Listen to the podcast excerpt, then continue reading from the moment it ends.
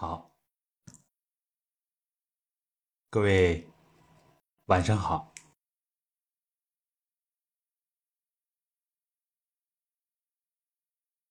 欢迎大家来收听道心的关于儿童经典诵读的分享。那么我呢，就是主讲人道心老师。儿童读经这样一个理念，我是在二零零二年左右接触到的。在二零零九年，我是在本地开始了经典诵读的一些公益的推广。当然，这期间呢，做了很多的实践和尝试。其实最主要的也是自己学习的一个过程。咱们中华经典呢，可以说是浩如烟海，博大精深。刚刚接触它的时候呢，我们会感觉到它的奥妙，但是再深入一点，我们发现有一些无所适从。那么，就像今天我们来听课的国学爱好者、儿童经典，在自己家庭想要实践的这些家长朋友们，其实大家会有这样那样的困惑。我们当年也是从这些困惑走过来的。然后我在自己家也带着小孩子，这些年呢，也在读经典，加上我们之前的实践，更主要呢是九十年代初期，当时自己呢十五六岁就接触了传统文化，有幸呢遇到名师的指点，所以有了一点点的基础和心得。当然呢，自己比较努钝一些，所以呢进步比较慢。很多问题呢，经过好多年才慢慢的明晰一些。那么今天的这次分享呢，我就结合着多年的一些经验和教训，然后呢，结合课前。一些朋友的反馈，跟大家分享一下。首先，儿童读经典有哪些好处呢？我想，我们很多的国学迷，很多关注孩子教育、关注孩子成长的家长，都看过相关的资料。那么，首先，我们从功利的角度来讲，大家都注重孩子的学习，这一点是非常有必要的。学习呢，包括学习成绩，实际上与素质教育并不矛盾，因为学习的分数也就反映了一个人综合素质当中非常重要的一环，所以。我以前呢也走过这样的误区，认为学习不重要，分数不重要。其实不是这样的。那么很多优秀的人啊，学习都非常的好。当然呢，还有一些特例啊，不过我们要看主流。所以，我们家长关注孩子未来的学习，其实这点。无可厚非，我现在看的也是越来越明晰。所以，仅仅是从提高孩子语文成绩这方面，啊，道新老师就先讲最实惠的，是吧？现在中考、高考，语文的分数不断的在提升，而这个文言文的比重、古诗词、古文的比重越来越大。所以，从小就引导孩子读经典，很有必要。那么我们分享完功利的，啊，就要分享一些关于孩子内在修养这方面。这其实也是我们做传统修身这个平台的初衷。修身有什么用呢？其实，比如说通过孩子读经典，就是要让他的身心素质整体的有提升。我们往大了看，古今的名人，包括近现代很多有相当影响力的这些名人，几乎都有传统文化的熏陶。这里边很多都上过私塾，包括我们新文化运动倡导白话文的这些文化巨匠们、文学大家们，实际上他们都是读着四书五经长大的，只不过呢，他们有新的见解。但是我们要知道，他们都是饱读诗书之士。所以，读四书五经是孩子未来成才的一个必备的条件。当然呢，现在国学热，实际上更多的是虚热，所以这些年呢，也逐渐的看得很清楚，啊，有一些商业化，有一些包装在里边。那么我们呢？就尝试把国学里边的一些真正的内涵，啊，一些大德们，啊，真正的大师们，啊，这些大师呢，可能没有大师的头衔，但是呢，他们却有很高的修为。把这些真正的内容拿出来，大家就知道为什么要这么小就让孩子们读经典。实际上。我们希望孩子健康茁壮的成长，那么读经典就可以让孩子们有一颗宁静祥和的这样的一颗心，未来呢能够把自己的生活过得越来越幸福，也是有一颗能够。感受幸福，能够享受幸福的内心世界。我想呢，这也是我们一些多年的感受。当我们在婚姻、家庭啊、事业呀方方面面遇到问题的时候，其实能够让我们把自己沉潜下来，静静的思考。那么处理问题的时候多一些理性，其实这个时候不知不觉的就会浮现出一些经典啊，比如说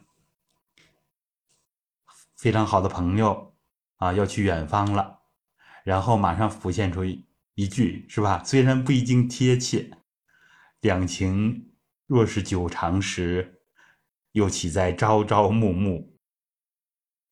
我这里举了一个不太恰当的例子，是吧？就是在我们很多人生重要的时刻，面临选择的时候，我们需要古人的这种大智慧。其实，我们人生是否幸福啊？是否越过越好？就像我们面前不断的面临选择，这个时候。我们是随波逐流，选择浮躁，还是选择一种中和、中庸的这样一的一种状态？就像乔帮主是吧？乔布斯在选择苹果他未来的设计方案的时候，用什么方法呢？我们普通人可能就是。啊，会比较着急啊，去做这样那样的调研。当然，当然这些是很必要的。但是呢，其实往往在这种做战略决策的时候，需要的是人的直觉，敏锐的直觉。所以呢，可能乔帮主当时就，因为他有在日本啊学禅的这么一个经历，所以呢，他有这样的基础。这个时候，人需要的是把自己定下来，静下来，需要内求，而这就是经典所给予我们孩子的，也是给予我们自己的。其实也是我们成长过程当中所缺失的一种教育。那么，关于读经典的好处啊，我们就不讲太多。我想呢，点到为止。大家都知道读经典好，不然的话呢，也不会来听我们这一课，是吧？我们大家在很多的地方都能看到。相关的文章来阐述读经典的好处，比如说，孩子十三岁以前是记忆力的黄金期，应该加强记忆，啊，这一点我们完全同意。然后呢，还讲到不要让家长去解读经典，因为家长呢可能解读不到位，啊，这一点呢我就持保留建议，因为当我们家长。我们的学识和修为不够的时候，确实呢，不要轻易来解读经典。但是，如果我们有权威的资料，我们有名师的指引，那么我们家长还不来解读，尤其是还不来实践经典吗？我们说，对未来的规划，孩子们饱读四书五经之后。将来呢，一定对他的人生有帮助。我之前的讲课也提到过，这一点很重要，是吧？布局未来。但是我们更重要的是要把握现在。那么读经典，当下对我们有哪些帮助？对孩子有哪些帮助呢？我想，这也是我们很多家长所要思考的。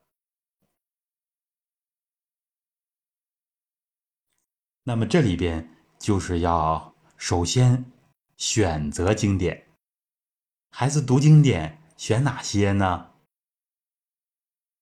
那么以前我们听说过四书五经，这是儒家的学习的主干。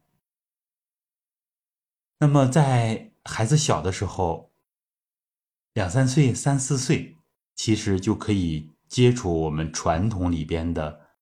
蒙学经典，启蒙的读物啊，就像我们小时候读的儿歌，那么最有名的就是三百千，是吧？大家耳熟能详，《三字经》、百家姓、千字文。《三字经》呢，很多的幼儿园啊都会读，啊都会让孩子们背，所以这一点其实也是大家公认的。如果呢，孩子在幼儿园没有学《三字经》，有必要呢带他读，朗朗上口。人之初，性本善，性相近，习相远。有时候听这几句，我就在想，小的时候，如果我们有这样的条件，能把《三字经》哪怕读完整，那么也是。对我们很有帮助的，只不过当年呢，我记得在一些啊旧书里边，仅仅就是看到这样一个开头，所以现在的孩子们其实是很幸福的，有这么多的资料，这么多的资源。那么《三字经》就是我们的一个必选项，百家姓呢，因为它主要是。锻炼孩子们记忆力，拓展识字量。因为赵钱孙李周吴郑王冯陈楚卫蒋沈韩杨是吧？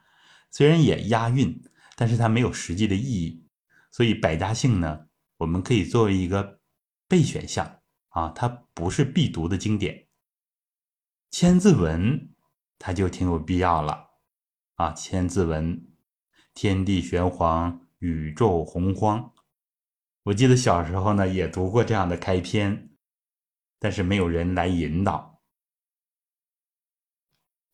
千字文和三字经，其实它里边包含了很多的故事。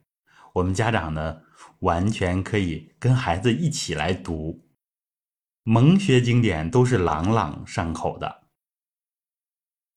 养不教，父之过；教不严，师之惰。”所以孩子们读起来，他会有这种韵律感，就像儿歌一样。所以在我们的正式课里边，亲子智慧读经十级经典诵读法里边，其实就专门有一讲讲到了这个音韵之美。比如说后面我们要谈到的《诗经》，它本来就是用来唱的，啊，相当于我们的歌词。所以呢。很多人说经典枯燥，那么要让孩子们感觉到这种韵律之美。我们传统文化讲的五音是吧？宫商角徵羽，我们汉语言里边抑扬顿挫啊，所以说跟西方的语系啊、拉丁文的体系呀，跟他们的语言是不一样的。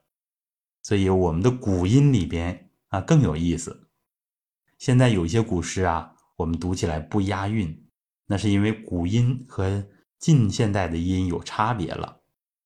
比如说一些好听的语言啊，比如说粤语，它就是平上去入，五音是全的。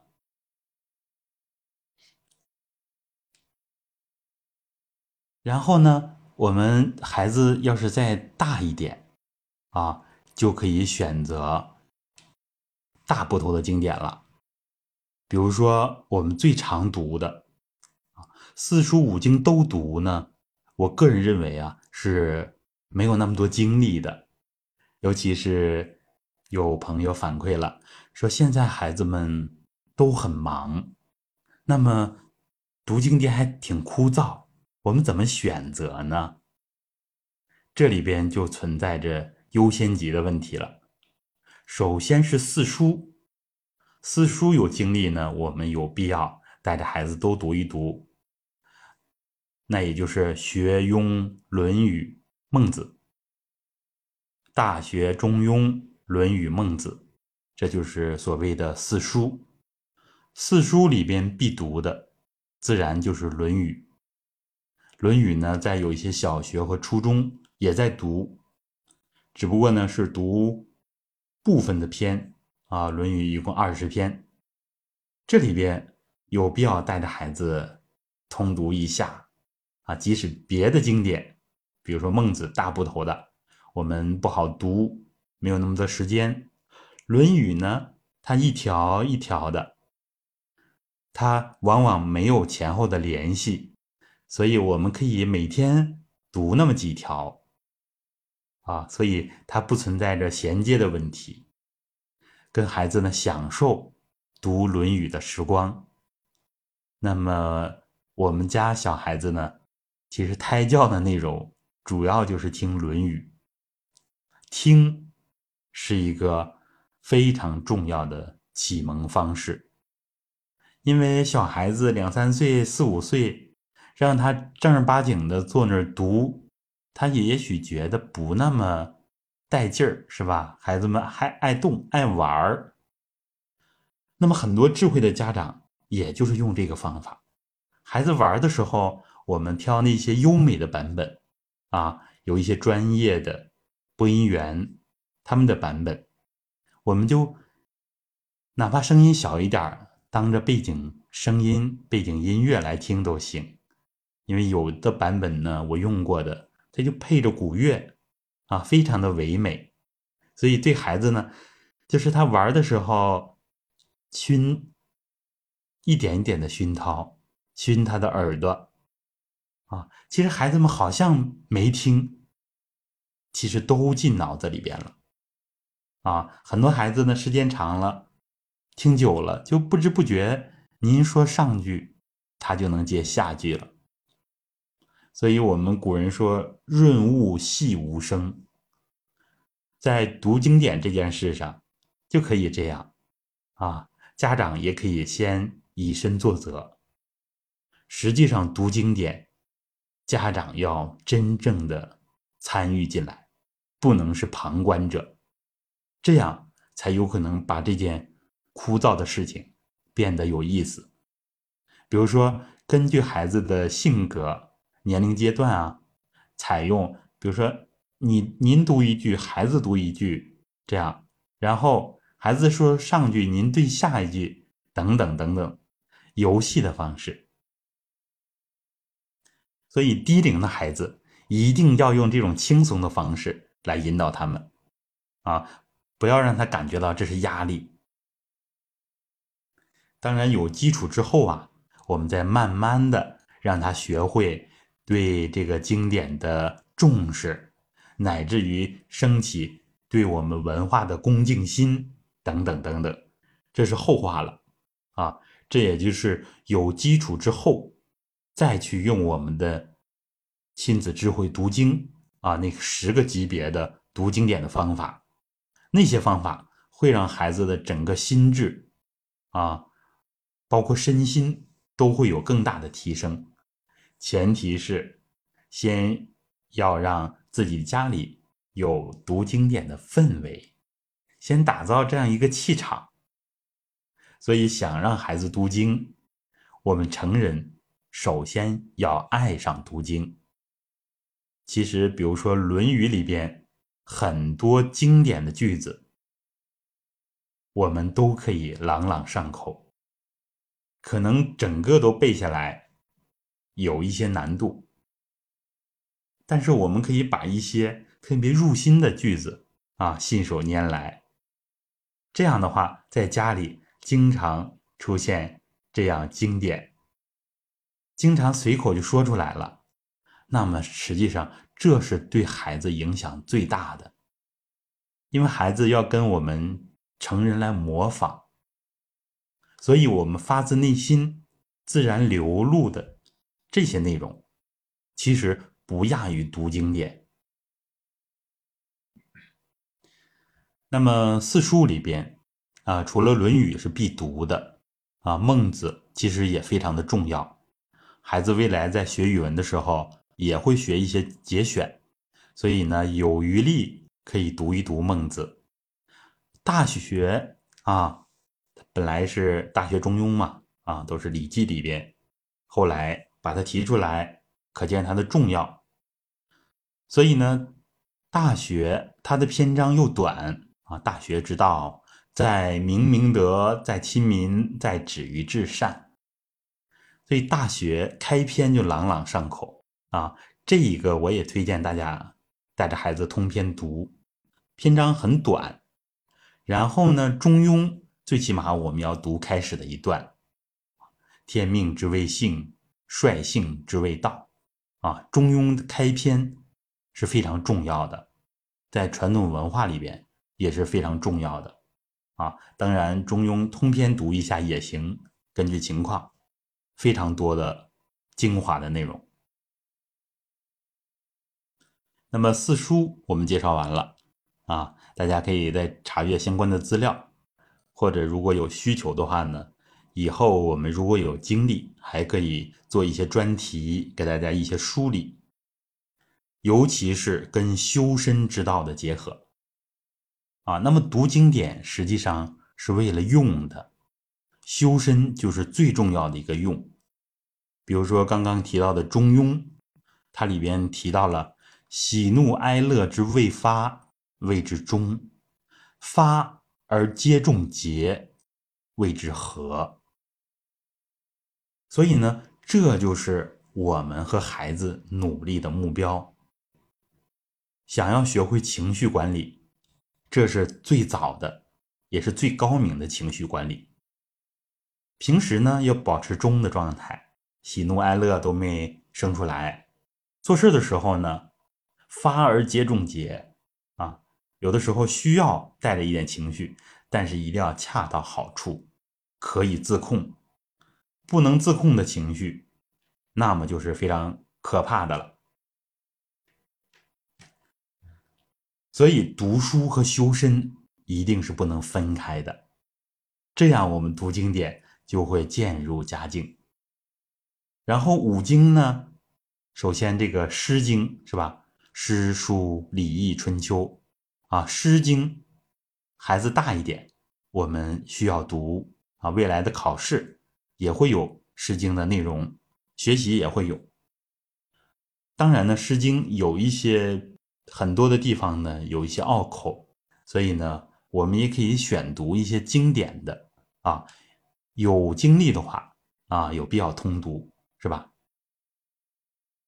然后尚书啊，尚书我们的能力呢，其实就不大够了啊，所以就是呃，想专业一点。啊，或者是有很多的经历可以选择它，难度比较大。我们是没有读啊，仅仅是知道其中的核心就可以了。啊，十六字真言是吧？那么《礼记》啊，《礼记》也是大部头的经典，我们完全可以读《礼记选》，是吧？比如说最出名的《礼记大同篇》啊，这样经典的篇章。未来考试也会考，对于我们啊，这个对传统文化的了解，对于修身的提升、修养的提升非常有用。包括比如说《礼记》里面的学记、乐记等等，既有学习的方法啊，又有音乐的理论和性情的陶冶所以我们经典里面实际上非常丰富的。然后就是大部头的经典《易经》。易经呢，对于我们文化的传承非常的重要啊，有连山，有归藏，是吧？夏商周易经的传承，我们现在只剩下周易了，那么读一读很好啊，这是我们的哲学思想，所以我们绝对不是拿它来算卦，是吧？不是呃这样的。那么春秋啊，春秋我们一般呢也不是必选项。啊，有余力的，然后再来读，这就是儒家的体系，以四书为主就可以了。然后我们必读的诸子百家，啊，必读的就是老子，老子《道德经》五千言，非常的重要。据说呢，在国外啊，比如说像德国，都非常重视这个《道德经》，有很多的现代的物理学家。可能都受到《道德经》的影响，所以《道德经》它的哲学思想很高明，它的语言其实也很优美，经常是对仗的、排叠的啊。所以《道德经》里边其实好多的修身之道，《道德经》有必要我们每一个人都背下来，无论是家长还是孩子啊，非常的重要。那么《道德经》的版本呢？其实我们就用通行本就可以了啊。很多人纠结要读这个《德道经》啊等等，我们觉得那个帛书本的老子呢，其实它甲本乙本也都不同啊，所以我们就读通行本就可以了啊。实际上就王弼本，然后呢可以参照帛书啊，也可以参照其他的版本。当然，这是后话了，啊，所以这是经典的选择。那么庄子、老子，我们要求熟读成诵，能够背下来。庄子呢，可以读一些经典的篇章啊，内篇外篇都可以选择。这也是初高中的学子们啊要学的一些内容，所以提前读很好。这是整个经典的体系啊。经典分为经、史、子、集，是吧？经就是我们所说的四书五经，史就是二十四史啊。当然，现在的孩子们呢，一般没有这样的时间，如果个别有兴趣的孩子，可以读一读二十四史，像《史记》呀、《三国志》啊等等，《汉书》。子，我们刚才也介绍了啊，以老子、庄子为主。有精力呢，读一读其他的子部的书啊。呃，如果关注修身，就可以读读《管子》啊等等，我们就不多介绍了。那么集啊，一般就是属于各方面知识都有了啊，暂时还涉及不到。然后呢，就是我们常见的这个诗词，唐诗、宋词等等，这也是考试的重点。读经典呢，其实一般把它作为一小块内容啊。一般的早教呢，都是把它作为重点，因为很容易读，也很容容易理解。但是容易理解的啊，未必就是我们文化最核心的。所以呢，这个时候我们要放下浮躁。比如说像《道德经》不容易理解，但是呢，通过几年甚至十几年、几十年之后，我们会感受到它的魅力，越来越能深入到《道德经》的这个思想和它的境界里边去。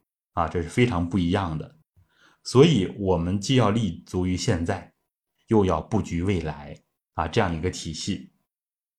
然后还有一个经典，蒙学经典，现在最流行的啊，叫《弟子规》。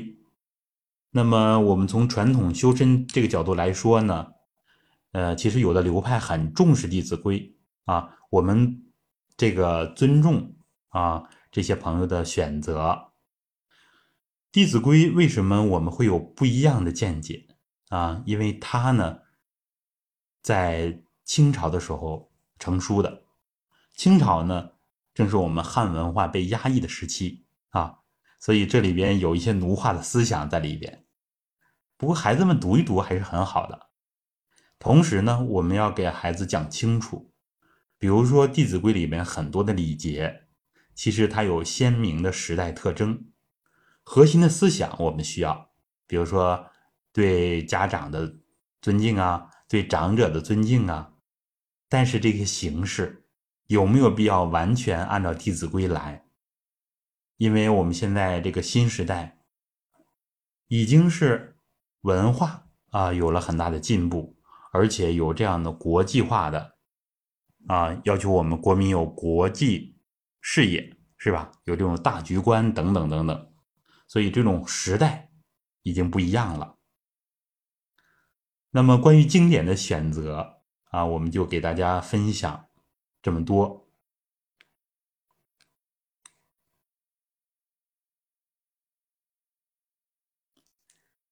然后呢，我们在读经典的时候啊，很多人就问有什么资料？资料的选择呢？实际上，我们不要选那种花花绿绿的书啊，像三百千还好啊，因为它要有一些注解啊，有一些解释、解读，包括故事等等。呃，读其他的经典啊，其实正规读经典的啊，读经都要求那种大字拼音版，不要配图，配图的话呢，就会影响读经。呃，比如说少南文化的那一套，是吧？呃，就是说读经典非常常用的，是吧？还有中华书局那一套啊，都可以看看找一下。只要是我们看是大字，这样孩子们呢比较省力气。然后一定要注音，因为好多的生僻字、通假字都会标注上。所以就减少了我们读经的难度。好，那给大家梳理一下关于儿童读经。首先，我们强调的是一个亲子智慧读经，这也是我们已经做的一个系列啊，也欢迎我们大家学习。这就说明读经典不是孩子自己的事儿，我们家长。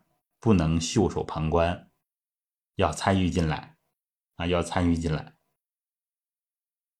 那么我们有入门级的方法，比如说最开始书都没有的时候，放那些高质量的经典的音频啊，最好是配乐的。这样的话呢，又有这个国乐的欣赏啊，国乐的熏陶在里边啊，高版本的这些音质呢，我们要求当然是清晰度好的啊，音箱呢也不要太差，是吧？那这样的话呢，整个给孩子一个美的熏陶，是吧？诵读的是播音员啊。背景音乐是我们经典的民乐，就是各个时代的精品，所以这些是一个整体的熏陶。我们家长呢，慢慢也会喜欢上这些或欢快或悠扬啊这样的民乐。所以这是一个很简单的方法，孩子玩的时候就放着就行了。啊，家长有的时候，比如说可以跟着读几句，非常投入的，那么孩子自然就会模仿，是吧？如果让他板板正正坐好，开始听经典啊，那么孩子时间长了就容易逆反。所以呢，我们要因材施教，因材施教。然后呢，利用好幼儿园啊、学校啊，像小学就会有晨读啊，有一些。咱们那个呃统一编的那种教材，它里边就有很多的经典啊，当然诗词为主。刚刚呢没有提到的一个就是古文啊，古文其实也是未来考试的一个重点。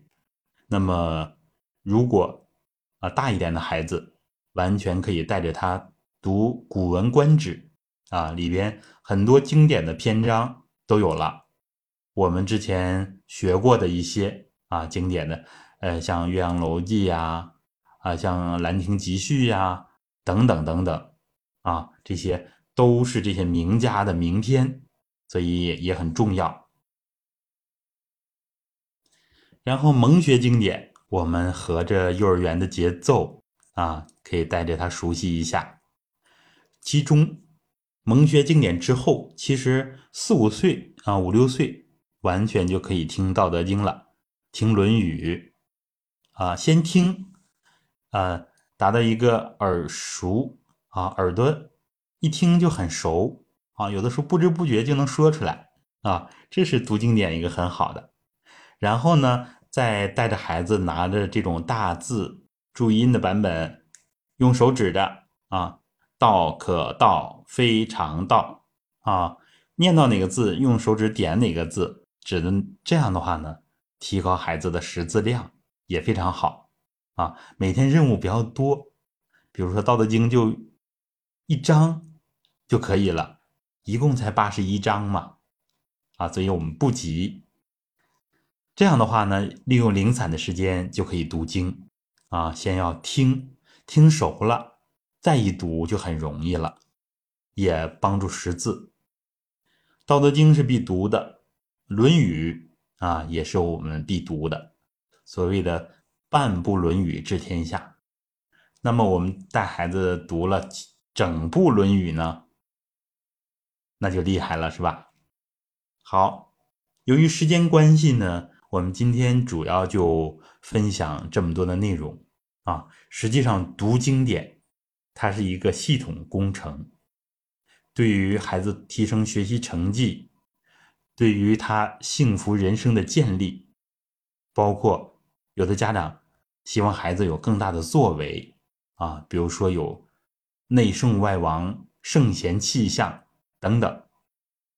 我们呢未必是有那么高的目标，但是我们需要给孩子这些圣贤文化的土壤。每个孩子未来的潜力都是无限的。所以，我们这种家风的建立、家庭教育，在这个时代其实是竞争力的关键。好，由于时间关系呢，我们这一讲啊，也主要就分享这么多内容。其实很多内容呢，都需要慢慢的把它展开。我们重点的是讲核心的，比如说亲子智慧读经，主要讲它的方法和理念。这样十集，通过孩子的姿势啊，通过一些方法，怎么让孩子们能静下来，怎么让孩子读经典不累，等等等等，我们可以再跟一下那个课程。好的，那么今天道心老师呢就分享到这儿，希望对大家有帮助。课后呢，大家有什么问题？都可以通过我们各种平台、各种渠道，啊，分享给我们，我们也会给大家足够的反馈。如果想联系我们的话呢，可以加一下呃助手老师五七幺幺二八六七八啊，我们的晨曦老师。好的，那么今天的分享就到这里，感谢大家的陪伴。希望能给大家在儿童经典诵读方面带来一股清流。好，谢谢大家。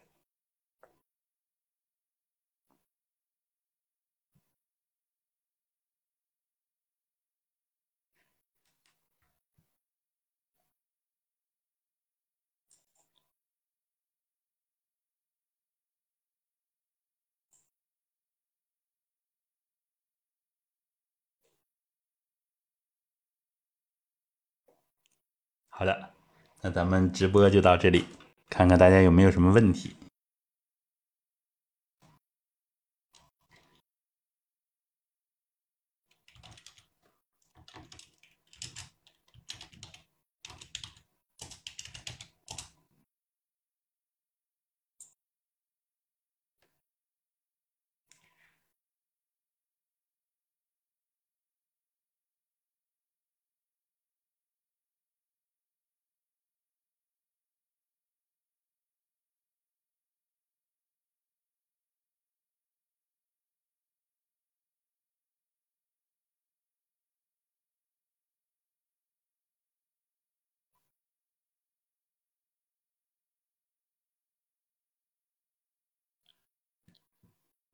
嗯，好，那么我们今天的直播就到这里。